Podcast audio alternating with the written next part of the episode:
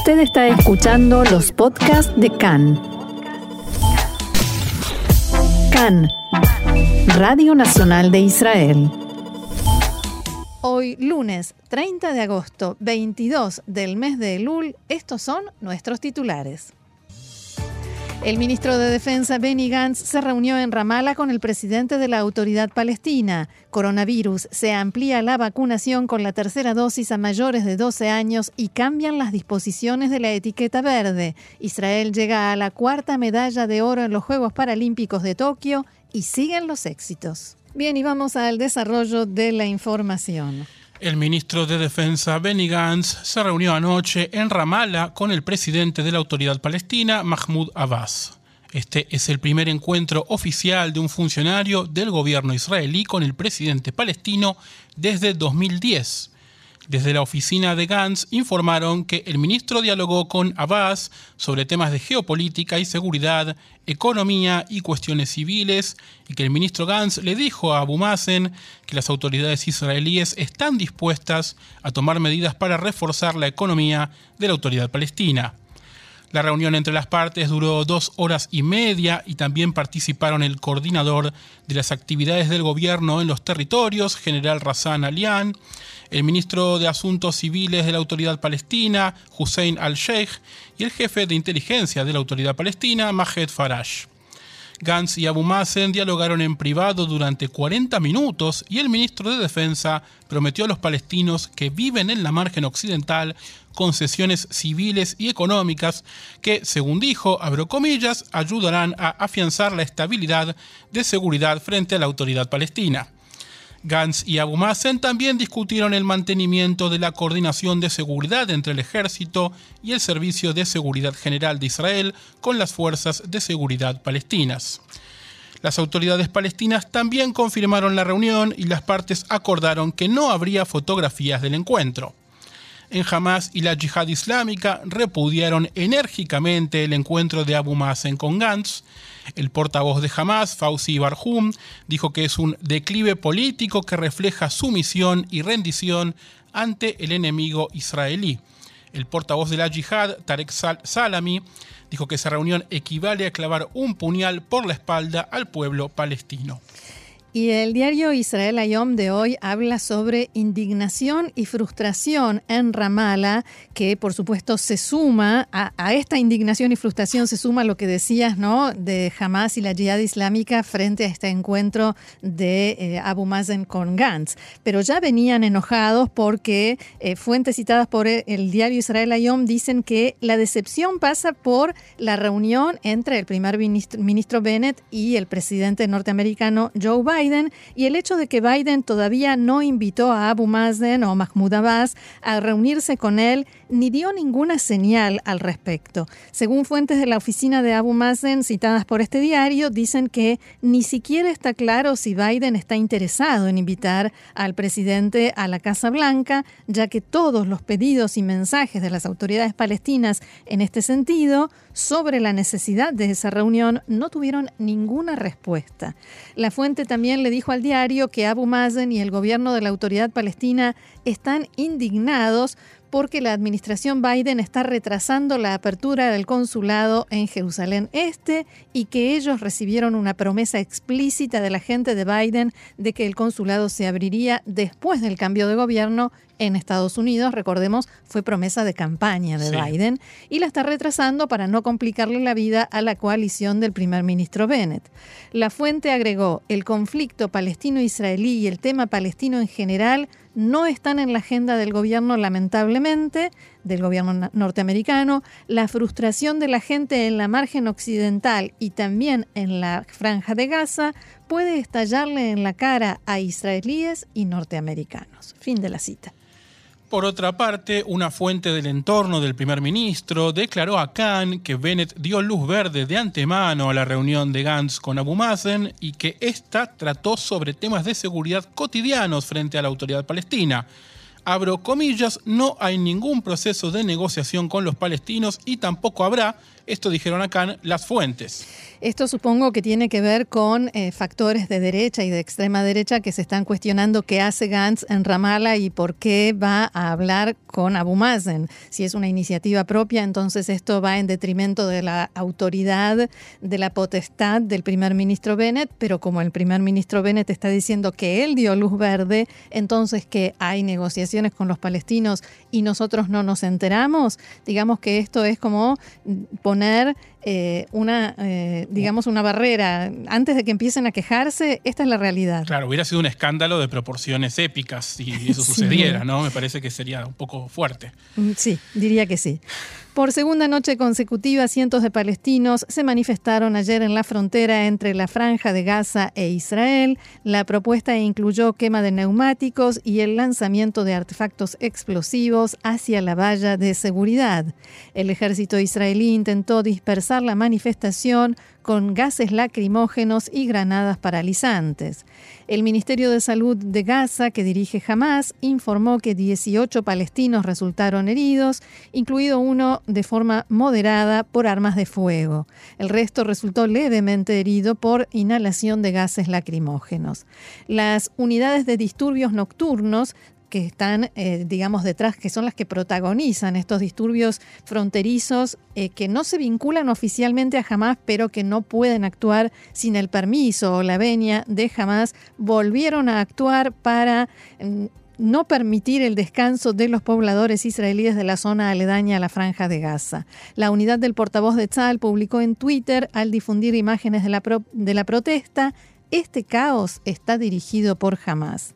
Los organizadores de la manifestación dejaron trascender que los disturbios en la frontera continuarán hasta al menos el jueves, comenzando alrededor de las 8 de la noche. Justamente para eso, para que la gente no pueda dormir. Cambiando muy ligeramente de tema, el primer ministro Naftali Bennett regresó anoche de Estados Unidos de un viaje que se extendió más de lo planificado. El servicio de noticias de Cannes informó anoche que en las reuniones que mantuvo en Washington, Bennett propuso una iniciativa, establecer un emprendimiento de defensa conjunta entre Israel, los países del Golfo y Jordania, con el objetivo de brindar una protección integral contra la amenaza iraní. El proyecto contempla principalmente la colocación de radares y dispositivos de advertencia contra los medios de ataque con que cuenta Irán. Los estadounidenses están muy preocupados por el avance de Irán en el campo de los vehículos aéreos no tripulados ofensivos, como se vio en el reciente ataque al barco Mercer Street en las costas de Omán y en otros incidentes. Antes de partir hacia Estados Unidos, Bennett dijo en una entrevista con el New York Times que se debe formar una coalición de estados árabes moderados en la lucha contra Irán pero la oficina del primer ministro no se pronunció en las últimas horas sobre este informe.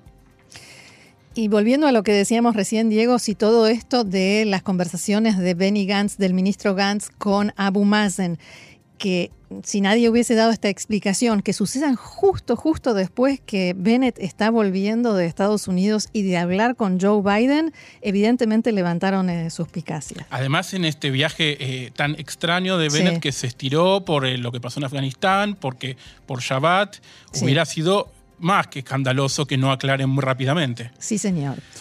Vamos al ámbito de la política porque el miembro de la Knesset por el Likud, Avi Dichter, dejó saber ayer que se postularía en las próximas elecciones internas de su partido, incluso si el ex primer ministro Benjamin Netanyahu busca renovar su puesto como jefe del Likud. En declaraciones a Cannes, Dichter dijo, he dicho varias veces que mi intención es postularme en las primarias para el liderazgo del Likud y de ahí a primer ministro. Algún día tendrán el honor de entrevistar al primer ministro Avi Dichter y él tendrá el honor de que lo entrevisten en Cannes. muchas veces tiene. sí, sí, eh, y poca humildad diríamos. Desde que el partido que más bancas tiene en la Knesset pasó a la oposición, fueron varios los miembros que se mostraron interesados en hacer circular sus nombres como posibles reemplazantes o sucesores de Netanyahu. El parlamentario Nir Barkat, quien es visto como uno de los principales aspirantes al cargo, dijo que se postularía para líder del Likud cuando Netanyahu renuncie. El expresidente de la Knesset, Yuli Edelstein, número dos de la lista, hizo trascender también su intención de desafiar a Netanyahu. Las últimas elecciones internas del Likud sucedieron en 2019, entonces Netanyahu derrotó por amplio margen a Gidon Saar, quien dejó el partido posteriormente para fundar Tikva Hadashah, con la promesa de no participar en un gobierno de Netanyahu. Ahora sí cambiamos radicalmente de tema. Y como decimos cada día, información más amable, más Información más amable, alegre, buenas noticias. no tengo nada malo para decir sobre lo que viene, porque esta mañana Israel cosechó la cuarta medalla dorada en los Paralímpicos de Tokio. Impresionante. El nadador Amid Aon ganó hoy la medalla de oro en los 200 metros estilo libre y rompió el récord mundial con un tiempo de 2 minutos 44 segundos 84 centésimas, 6 segundos menos que el récord mundial anterior, que era del mismo igualmente. Se rompió su propio récord. Daon ya había conseguido una medalla de plata el sábado pasado en los 150 metros medley y era el gran favorito para esta prueba. otra noticia de la natación, el gran campeón, porque ya dos medallas de oro, Marc Maliar, ganó su tercera medalla en estos Juegos, esta vez un bronce en los 100 metros espalda y estableció un nuevo récord israelí en esta categoría con un un minuto 10 segundos 8 centésimas. Esta vez se lo tomó con más calma, ¿no? Una medalla de oro, una de Ya tengo dos de oro para, para primero para un poco a los demás. Claro, para, relajar un poco, no hace falta llegar primero, y aparte para tener una de otro color distinto, ¿no? Claro, para la eh, colección. Oro ya tengo. Recordemos que Maliar entonces, Maliar cosechó dos de las cuatro medallas de oro israelíes, la mitad. Su hermano Ariel quedó décimo tercero, no logró llegar a la final en los 200 metros libres, la especialidad que ganó Dadón. En los 100 metros libres femeninos, Verónica Guirenko tampoco logró clasificarse a la final. En levantamiento de pesas, Paulina Katzman quedó en séptimo lugar en el día de hoy en la categoría de más 86 kilos. Y en el golbol femenino, el deporte que con más atención seguimos desde CAN en español, ayer Israel perdió con China cuatro goles a uno y quedó en segundo lugar de su zona en la ronda preliminar el miércoles disputarán los cuartos de final contra Estados Unidos o Turquía.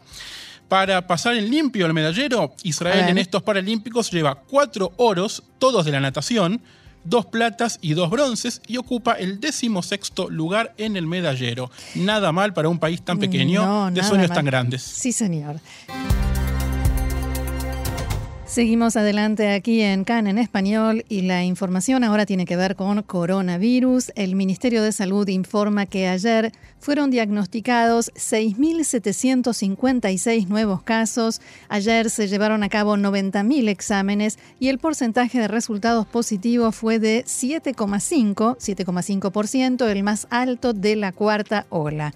En los hospitales del país hay 1.145 pacientes internados con COVID-19, 731 de ellos en estado grave.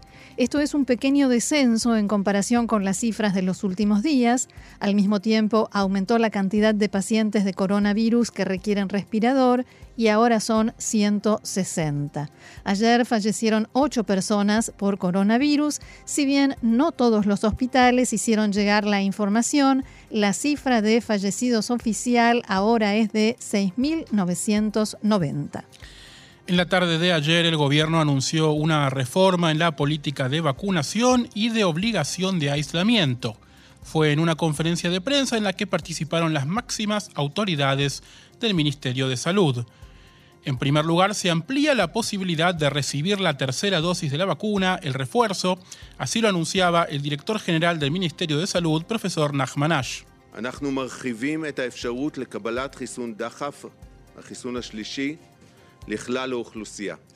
Ampliamos la posibilidad de recibir la vacuna de refuerzo, la tercera dosis, a toda la población. A partir de hoy, la tercera vacuna está disponible para todos.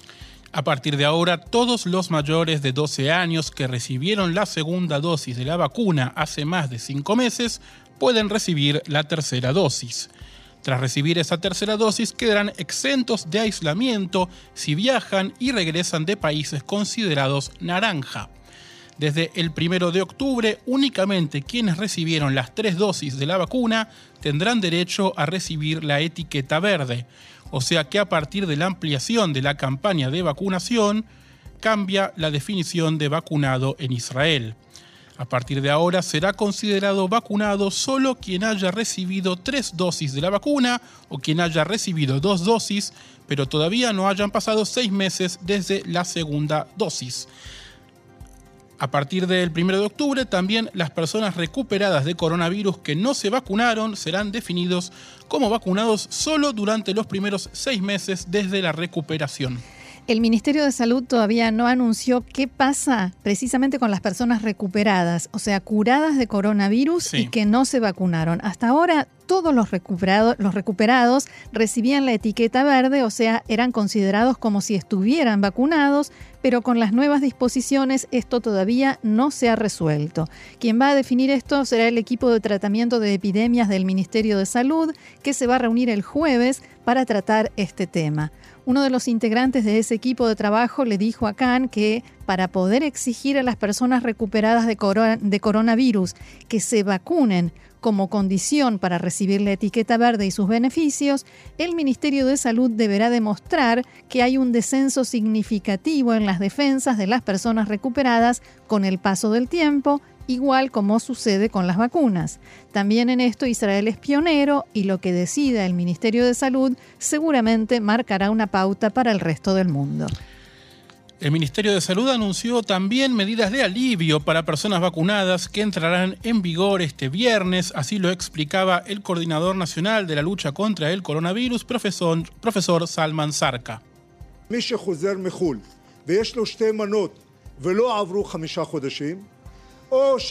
Quien regresa a Israel desde el exterior y recibió dos dosis y no pasaron cinco meses, o quien ya recibió la tercera dosis, está exento de aislamiento en Israel.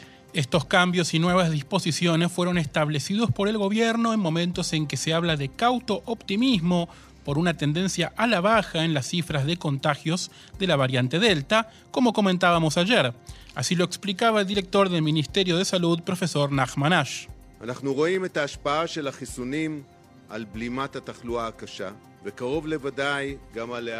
Vemos la influencia de las vacunas en el freno a la expansión de los contagios graves y casi con certeza disminuye el ritmo de nuevos contagios. Y a partir de esto se concluye la necesidad de seguir vacunando a la población cuyas defensas han disminuido debido al tiempo que transcurrió desde la segunda vacuna. El resultado está a la vista, decía la profesora Galia Rahab, directora del Departamento de Enfermedades Infecciosas del Hospital Sheva.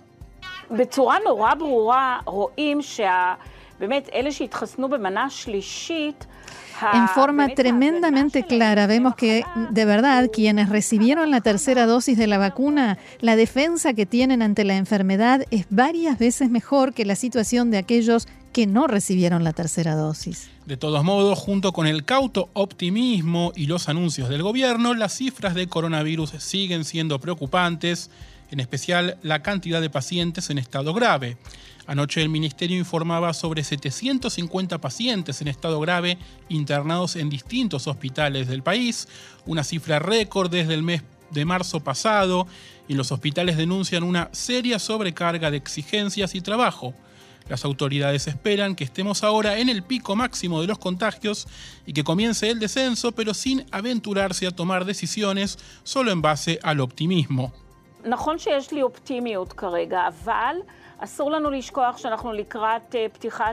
Es cierto que en este momento me siento optimista, pero no podemos olvidar que estamos ante la apertura del año escolar, antes de las fiestas del mes de Tishrei y las cenas en familia, quizás reuniones de muchas personas. Estamos en los días previos a los viajes a Uman, o sea que sí estamos en cierto grado de riesgo de aglomeraciones que hacen temer que quizás el nivel de contagios vuelva a subir.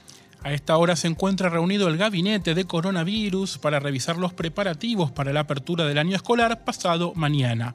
En este encuentro, con la participación de las más altas autoridades de las carteras de salud y educación, de las municipalidades y de defensa civil, se espera que resuelvan todas las cuestiones pendientes antes del comienzo de las clases. Entre estos temas, la etiqueta verde para trabajadores del sistema sanitario y personas que trabajan en atención al cliente en atención al público, mejor dicho. También, también. es lo, casi prácticamente lo mismo. Sí. También se discutirá la exigencia del sindicato de docentes de que la etiqueta verde sea obligatoria no solo para los trabajadores de la educación, la secretaria general del sindicato, Yafa Ben, David, dijo esta mañana en declaraciones a Cannes que todo aquel que está en contacto con gran cantidad de personas debe vacunarse y que no es posible que solo le exijan esto a los docentes. El Ministerio de Salud informó esta mañana que ayer fueron detectados 3.000 nuevos casos positivos entre alumnos y personal del sistema educativo. Hay casi 88.000 alumnos y 4.300 docentes en aislamiento. Antes del comienzo de la reunión, el primer ministro Bennett, de la reunión del gabinete de Corona, por supuesto, el primer ministro Bennett aprobó la fórmula para las plegarias de Slijot en el muro occidental en Jerusalén. La cantidad de feligreses se limitará a 8.000 que estarán repartidos en grupos, o sea, en cápsulas, y deberán usar mascarilla todo el tiempo. La etiqueta verde regirá también para los trabajadores en instituciones educativas y sanitarias y para todas aquellas personas que trabajan en lugares con atención al público donde los clientes están obligados a presentarlo. El primer ministro dio instrucciones para que se evalúe la extensión de la etiqueta verde a otras áreas de la economía. A raíz de los incendios forestales que ocurrieron hace dos semanas en las colinas de Jerusalén, el gabinete aprobó hoy un plan de asistencia para hacer frente a las pérdidas en el área. Los incendios provocaron la evacuación de las comunidades de Beit Meir, Shoresh, Shoeva, Kisalón, Givat Yarim, Ramat Raziel, Tsuba y las instalaciones del hospital psiquiátrico de Itanim y causaron grandes daños en edificios e infraestructura. Las partidas presupuestarias incluyen más de 2 millones y medio de shekels por compensación de gastos de alojamiento para evacuados, 5 millones al Consejo Local para gastos incurridos en la limpieza de escombros de asbesto como resultado del incendio, algo que el gobierno reconoce que tuvo un impacto ambiental significativo. Además, el Ministerio de Protección Ambiental formulará dentro de 60 días un plan de acción de 60 millones de shekels para la rehabilitación ecológica de las áreas abiertas y los sitios naturales que fueron dañados por el incendio en cooperación con la Autoridad de Parques y Naturaleza, Keren Kayemet, el Ministerio de Agricultura y otras agencias. Casi 2.500 hectáreas de bosques resultaron quemadas durante el último gran incendio en las afueras de Jerusalén y miles de animales fallecieron a causa del mismo. La compañía responsable del oleoducto entre Eilat y Ashkelon anunció que una pequeña cantidad de combustible se filtró del oleoducto cerca de Mashen en el sur del país. Tan pronto como se detectó, se detuvo el flujo de la tubería en la tubería y la empresa está trabajando para limpiar el área donde ocurrió el hecho. Operaciones de ingeniería se llevaron a cabo a lo largo de la tubería durante la noche para reemplazar la sección dañada. Se bombearon alrededor de 100 metros cúbicos de combustible y se limpiaron unas 800 toneladas de suelo contaminado de un área de aproximadamente 3.000 metros cuadrados. La Policía Verde del Ministerio de Protección Ambiental abrió una investigación penal. La ministra de Medio Ambiente, Tamar Zandberg, visitó el lugar y declaró este es un incidente muy grave que una vez más nos ilustra lo peligroso y dañino que puede ser el transporte de combustibles fósiles en el corazón del Estado de Israel. Examinaremos las circunstancias del incidente y actuaremos en los procedimientos con la empresa según sea necesario. Hablando de la ministra Sandberg del Ministerio de Impacto Ambiental, una noticia que en realidad estaba de alguna manera más planeada que este incidente, porque un informe que se publica anualmente fue publicado hoy por el Ministerio de Protección Ambiental. Eh, las 570 fábricas más grandes de Israel le costaron el año pasado al Estado 12.900 millones de shekels en daños a la salud pública y al medio ambiente. Las cifras incluyen 7.700 millones de shekels en gases de calentamiento global, lo que en realidad representa una disminución del 3% con respecto a 2019. El informe de todas maneras explica que esto se da por la reducción del uso de gas y la disminución en la demanda de electricidad debido al COVID-19 y sus efectos en la producción.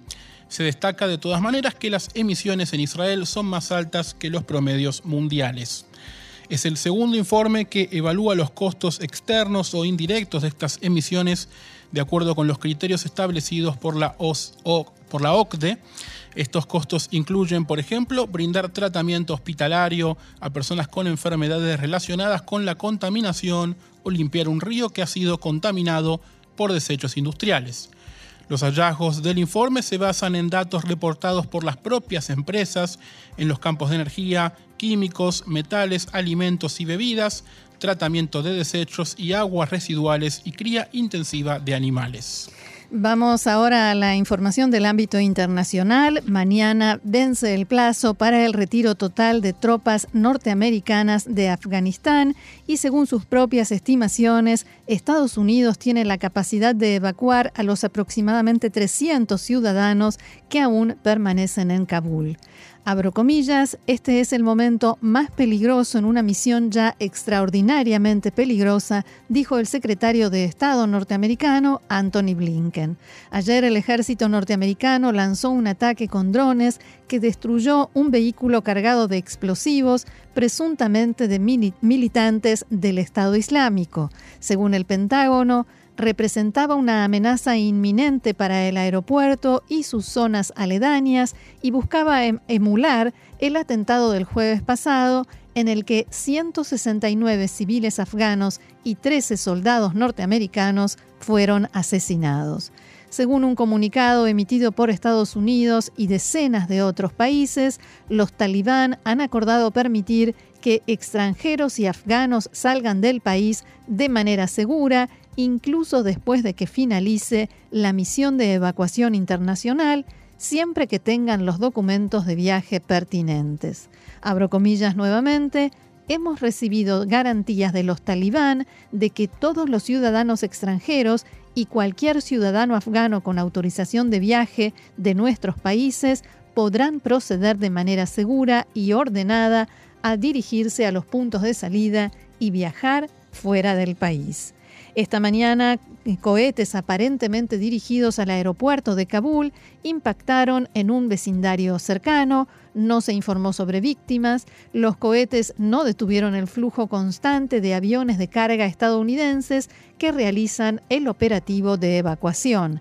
Ningún grupo se atribuyó de inmediato la responsabilidad del ataque. Se estima que al finalizar el retiro de tropas norteamericanas mañana, unas 124.000 personas habrán sido evacuadas de Afganistán desde la caída de su gobierno el 15 de agosto.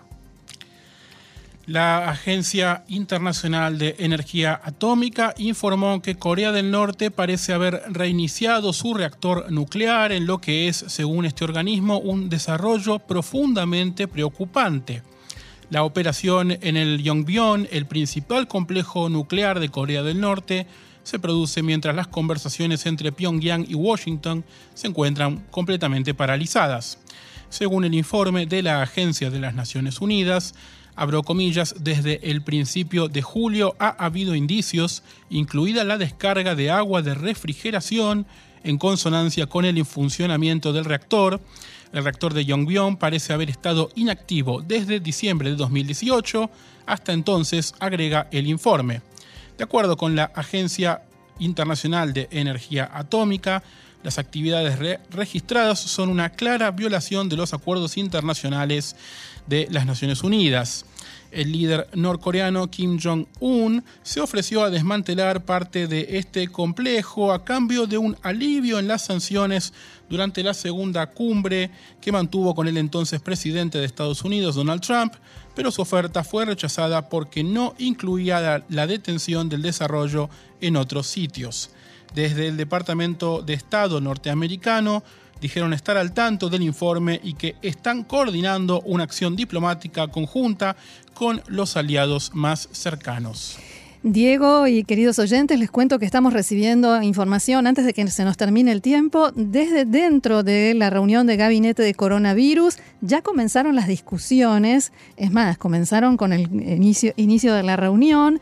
El ministro de Salud, eh, Nitzan Orovitz, está de acuerdo, dijo que está de acuerdo con la ministra de Educación, Ifat Shashaviton, de comenzar la restricción para los grados, los cursos en los cuales menos del 70% de los alumnos están vacunados desde el primero de octubre, pero el primer ministro Bennett no está de acuerdo y a esta hora continúan debatiendo, quién sabe cuántas horas va a durar esta reunión, pero seguramente mañana vamos a tener la información completa.